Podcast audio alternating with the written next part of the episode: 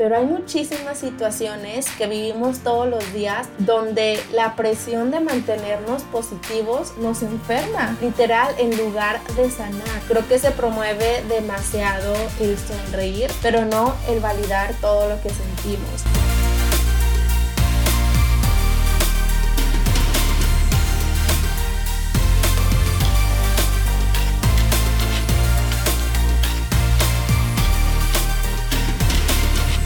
Hola, hola, bienvenidas a este espacio. Estoy muy, muy feliz ya de poder estar aquí y al mismo tiempo agradecida con Dios por darme la oportunidad de tener este espacio para compartir con ustedes. Estoy muy, muy nerviosa. Yo sé que mis amigas me están escuchando y van a decir, no es cierto, a ti te encanta hablar en público, ya estás acostumbrada. La verdad es que sí, estoy muy acostumbrada a eso, pero no sé, la adrenalina, el comenzar un nuevo proyecto de cierta forma sí me pone muy nerviosa. Pero bueno con toda la disposición de compartirles em, honestamente cuando empecé a trabajar en este podcast creí que iba a ser un poco más sencillo el grabar. Pero vaya sorpresa que me llevé la verdad es que no es todo un proceso para eh, lanzar cada episodio para entender cómo funciona la plataforma. Pero bueno aquí estamos ya lanzando este proyecto en el cual hemos trabajado durante muchos meses. Y digo hemos porque ustedes me han acompañado y me han motivado bastante a través de mis redes sociales. Neta, gracias, han sido parte clave en este proyecto. Y bueno, me presento, yo soy Lisbeth Lozano, soy su host de este podcast. Y esto es para ti, es un espacio creado para aprender a disfrutar a través de todo lo que somos y vivimos. En este podcast te compartiré desde el amor experiencias personales y los aprendizajes que me han dejado con el único propósito de sumarte. Además de herramientas de autoayuda, historias, información de expertos para acompañarte en tu camino al bienestar y crecimiento personal. Así que comencemos. El tema de este primer episodio lo elegí porque es algo que lo he visto en muchas personas y que yo también lo viví en algún punto de mi vida. Por eso me atrevo a hablar de esto. Creo que se ha vuelto una moda, sobre todo en las redes sociales. Es un concepto que nos presiona a querer permanecer en un estado emocional irreal que literalmente no existe y que sí o sí a la larga nos va a afectar la forma en la que nos relacionamos. Y me refiero al positivismo tóxico. El positivismo tóxico es un estado de invalidación de emociones que generalmente viene disfrazado de frases típicas como sonríe, todo va a estar bien, hay que verle el lado positivo a las cosas. Es decir, es una imposición de un pensamiento positivo como la única forma de solucionar nuestros problemas. Es un fenómeno, bueno, así le llamo yo, que sé que también ustedes lo han visto con alguien a su alrededor y el cual se comenzó a promover con mayor intensidad en los últimos años. Estoy hablando en los tiempos de pandemia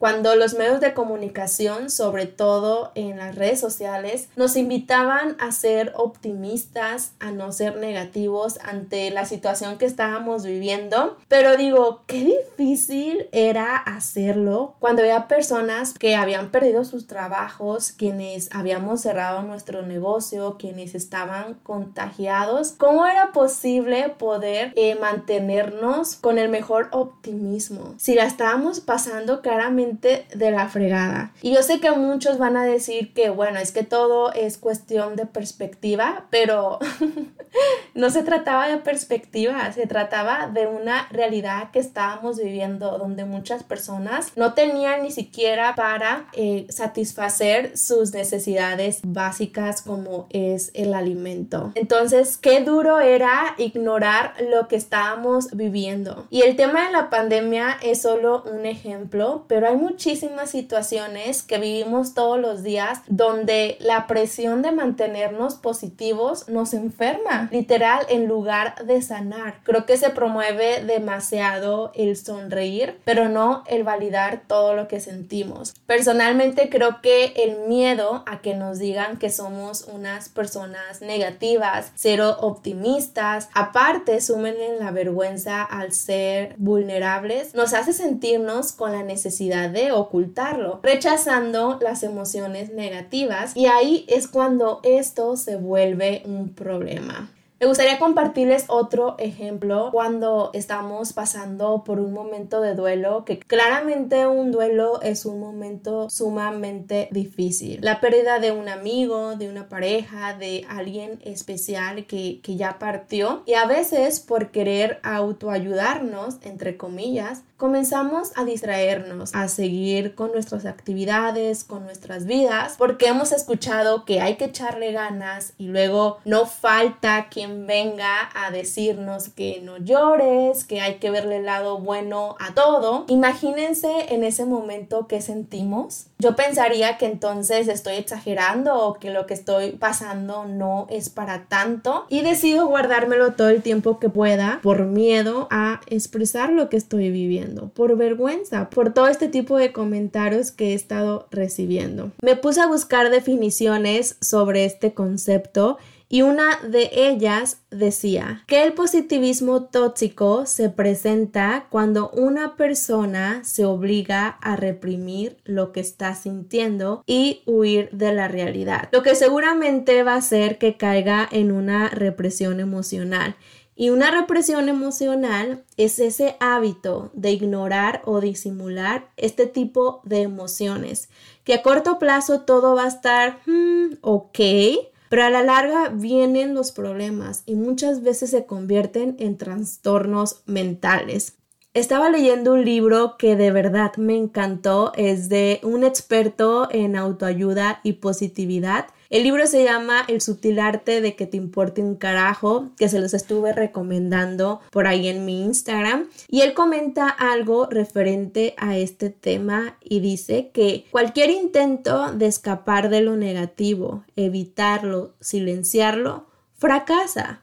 Porque evitar el sufrimiento es una forma de sufrimiento. Y claro que va a haber consecuencias si llevamos las cosas a las extremidades por ejemplo, con el positivismo. ¿Y cuáles son estas consecuencias? Desgaste emocional, problemas de relacionarnos con los demás cayendo en un aislamiento. Una, porque solo aceptamos buenas vibras y sonrisas de los demás, no estamos dispuestos a escuchar las situaciones que viven otros y menos si se trata de circunstancias negativas. Y la otra porque nos da vergüenza expresar lo que estamos sintiendo. Y si esto permanece de manera constante, vienen los trastornos mentales que sabemos que no se solucionan con frases, no se solucionan con un video, con un libro, sino con la ayuda de un experto en la salud mental que honestamente tengo que reconocer que hemos avanzado demasiado en este tema y es algo que de verdad me pone muy feliz porque siento que ahora eh, más personas hablan de manera libre, de manera normal acerca de la salud mental. Eh, se ha avanzado demasiado en este tema pero todavía falta mucho, hay bastante por hacer, por promover y justamente abordando este tipo de temas, compartiendo este tipo de contenido es una forma de ayudar. Que quizás sí es un poco incómodo o vergonzoso, que la verdad no debería, pero son casos que pasan en la realidad y que cualquier persona los puede presentar. Ok, Lisbeth, entonces, ¿cómo puedo yo de entrada de detectar que estoy siendo tóxica, tóxico en este tema de positividad.